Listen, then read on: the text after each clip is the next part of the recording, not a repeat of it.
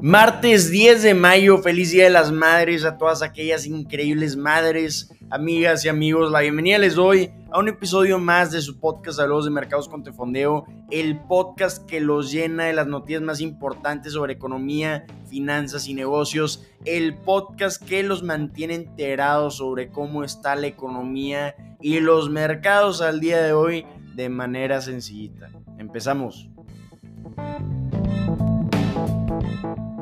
Arrancamos hablando de cómo iniciaron los mercados el día de hoy después de que ayer 9 de mayo fuera un increíble día. Por increíble me refiero a que no me lo podía creer. Ayer vimos cómo el Dow Jones cayó casi 2%, cayendo un 1.99% durante el día. El SP 500 cayó un 3.2% y el Nasdaq sorprendentemente cayó un 4%. .29%. Si vemos cómo se han comportado estos tres índices más importantes en un año, podemos ver que el Dow está bajo un 12% y el Nasdaq está bajo un 27%. Ayer las acciones más golpeadas que vimos durante el día fueron las acciones tecnológicas, las acciones de Meta Platforms y Alphabet cayeron un 3.7% y un 2.8% respectivamente. Las acciones de Tesla cayeron más de 9% durante el día. Y un dato bien interesante, si vemos cómo se ha comportado el mercado, es que si reunimos los últimos tres días de mercado, las acciones tecnológicas más grandes han perdido un billón de dólares de valor de mercado. One trillion dollars lo estarían diciendo en inglés.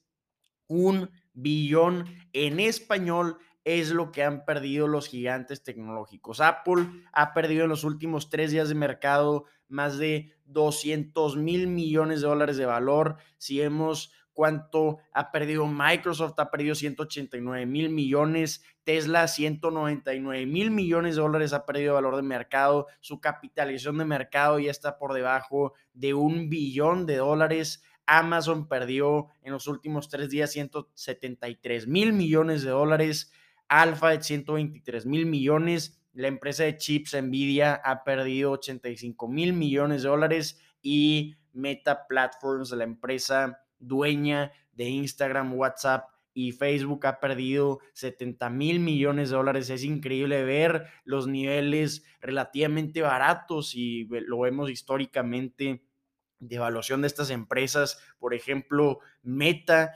cuenta con un precio sobre utilidades de 14.85. Entonces es increíble ver, nadie sabe cuánto va, cuánto va a durar esta tendencia, entonces hay que ser pacientes y hay que tener estómago fuerte para ver cómo se han estado comportando sus inversiones. Hablando del mercado de criptomonedas, vamos a hacer una pausa para irnos al mercado de criptomonedas. Podemos ver que también estamos viendo un mercado negativo en este mercado, está reduciendo materialmente el apetito por el riesgo de los inversionistas ya se quieren hacer a un lado del riesgo y por eso vimos que ayer estaba cayendo más de 12% durante el día el precio de Bitcoin, estuvo por debajo de los 30 mil dólares el precio de Bitcoin, un 56% abajo de su máximo histórico en noviembre de 2021 de alrededor de los 69 mil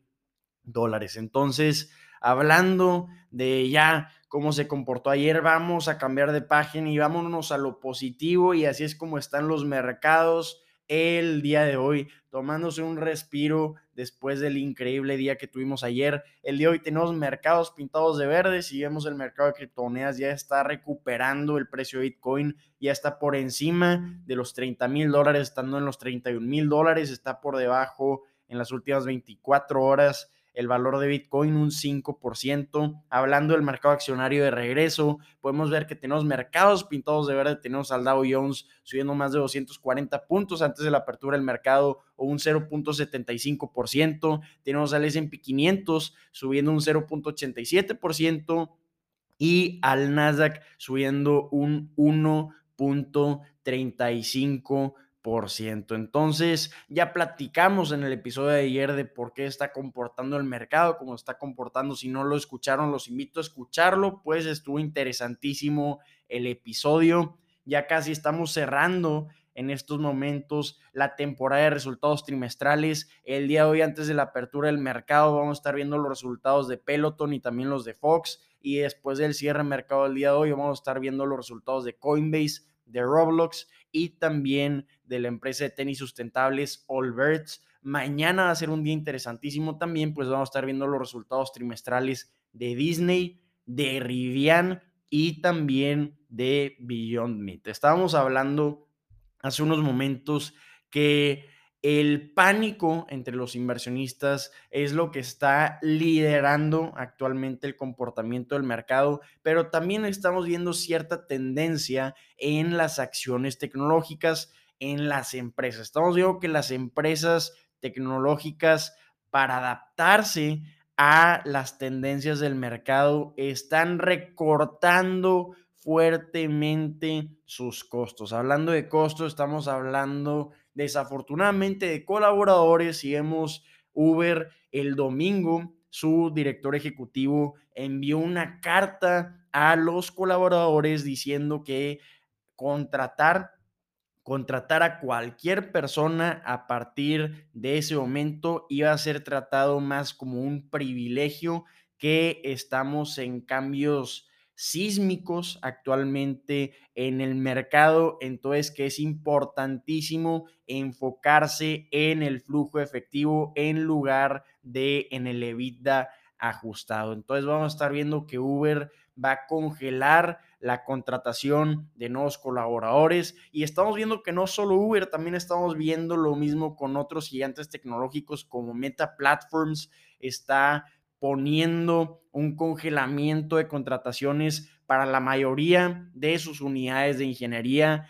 Amazon también ha dicho en los últimos resultados que está preocupado de que tenga un exceso de colaboradores en sus almacenes, pero ya lo había dicho previamente, pero podemos ver que contrató más de 800 mil personas en 2020 y 2021. Y otra empresa que también está recortando sus colaboradores para recortar costos es Robinhood, pues recortó el 9% de su equipo el último mes de abril. Entonces va a ser interesante ver cómo ya están apretando los presupuestos los gigantes tecnológicos. Es una interesante tendencia esta que estamos viendo.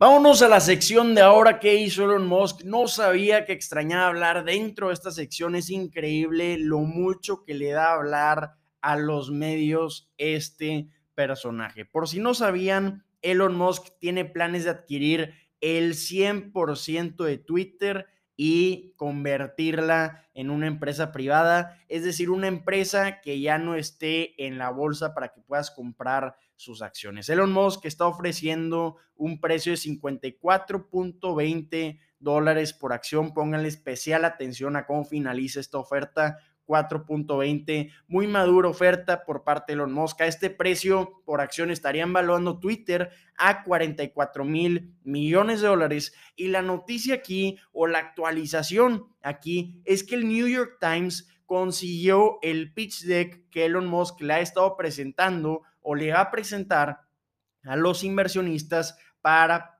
platicar sobre sus planes al adquirir Twitter si es que se lleva a cabo esta adquisición y son planes interesantísimos que me parecieron excelentes estos planes en mi opinión personal.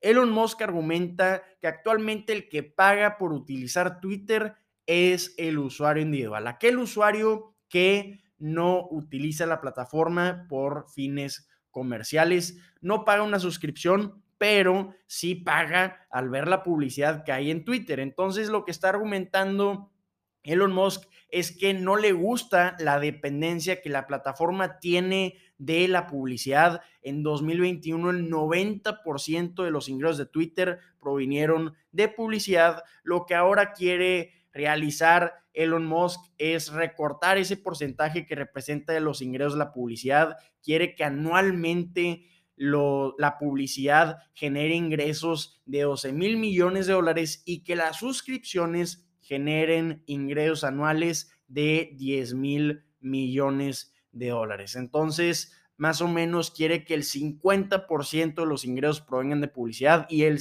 y el otro 50% de suscripciones. Y los demás, las demás fuentes de ingresos siendo de procesamiento de pagos, licenciamientos de información, entre algunos otros, algunas otras fuentes de ingresos. Lo que quiere lograr Elon Musk es que para 2028 Twitter esté generando anualmente 26.400 millones de dólares, que son 5 mil millones de dólares más de ingresos de lo que generaban en 2021. También quiere incrementar 217 millones de usuarios, quiere llegar a 931 millones de usuarios. Entonces, viendo estos planes, también quiere incrementar el ingreso por usuario. En 2021 el ingreso por usuario de Twitter era de 24.83 dólares. Ahora con estos planes estaría siendo de 30.22 dólares. Entonces, interesantísimos planes los que tiene Elon Musk. Sería increíble que se llegue a dar a cabo esta adquisición y ver los cambios en esta plataforma. ¿Cuáles son sus opiniones? ¿Les gusta estos planes por parte de Elon Musk? ¿Les gustaría que Elon Musk convierta Twitter en una empresa privada y que él mismo la dirija como director ejecutivo? Vámonos con noticias de Novavax. Ayer presentó esta empresa sus resultados trimestrales y fueron increíbles, interesantísimos los resultados trimestrales. Les voy a dar mi opinión sobre estos resultados. ¿Qué fue lo que vimos en estos resultados? Para empezar, vamos a hablar de qué es Novavax. Es una empresa, como ya comentamos, que se dedica a producir vacunas a base de proteínas. Es una tecnología más tradicional. Está desarrollando una vacuna contra el COVID. Esta vacuna ya ha sido aprobada en 41 países. Han distribuido en 2022 más de 42 millones de dosis a países como Canadá, Corea del Sur, Australia, Nueva Zelanda, Indonesia y también a la Unión Europea. Queda pendiente su aprobación en Estados Unidos el 7 de junio es el día en el que va a entrar en revisión por el comité de la FDA de Estados Unidos para ser aprobada en Estados Unidos y para ser distribuida en Estados Unidos. Va a ser interesante ver qué decisión toma la FDA porque si llega a ser aprobada van a tener en la población estadounidense una alternativa más a las vacunas que se basan en ARN mensajero como Pfizer o Moderna. ¿Qué fue lo que vimos ahora sí en los resultados trimestrales? Vimos que Novavax tuvo su primer trimestre rentable, es decir, tuvo sus primeras utilidades. Novavax generó en su primer trimestre 2022 203 millones de dólares de utilidades, que esto lo podemos comparar con la pérdida que tuvieron el año pasado, el mismo periodo, de 222.7 millones de dólares. Entonces, un gran avance este que tuvieron en su rentabilidad. Para el año 2022 esperan generar ingresos entre los 4 mil millones de dólares y los 5 mil millones de dólares, que aquí les va algo muy interesante. Adivinen cuál es el valor de mercado de esta empresa. El valor de mercado de esta empresa al día de hoy antes de que arranque el mercado es de 4.160 millones de dólares. Entonces, ¿qué estamos viendo aquí? Lo que espera generar de ventas en este año de 4 mil millones de dólares a 5 mil millones de dólares es mayor a lo que vale al día de hoy esta empresa si vemos su valor de mercado. La empresa en este trimestre generó ingresos de 704 millones de dólares y si vemos estas utilidades de 203 millones de dólares por acción, son 2.56 dólares por acción de utilidades. Estas, las utilidades y los ingresos quedaron por debajo de lo que esperaban los analistas y desafortunadamente por eso estamos viendo que están cayendo las acciones de Novavax antes de la apertura del mercado un 19%. Entonces, vamos a ver cómo continúa esta historia para Novavax. Ya si su primer trimestre rentable no convenció a los inversionistas, sería cuestión de paciencia para ver si ya le ponen ojitos a esta empresa algunos inversionistas, porque es interesantísimo, como ya comentamos, ver esta evaluación para Novavax en la que ya están generando utilidades y generando ingresos de 4 mil, por encima de los 4 mil millones de dólares, cuando su valor de mercado es de los 4 mil millones de dólares. Interesantísimo. Queridas amigas y queridos amigos, estas son las noticias que tienen que saber el día de hoy en su podcast los de Mercados con Tefondeo. Ya están informados sobre cómo se encuentra la economía y los mercados. Recuerden que el día de hoy, 10 de mayo, es Día de las Madres. Vayan y llamen a sus madres, vayan y visítenlas y denle las gracias.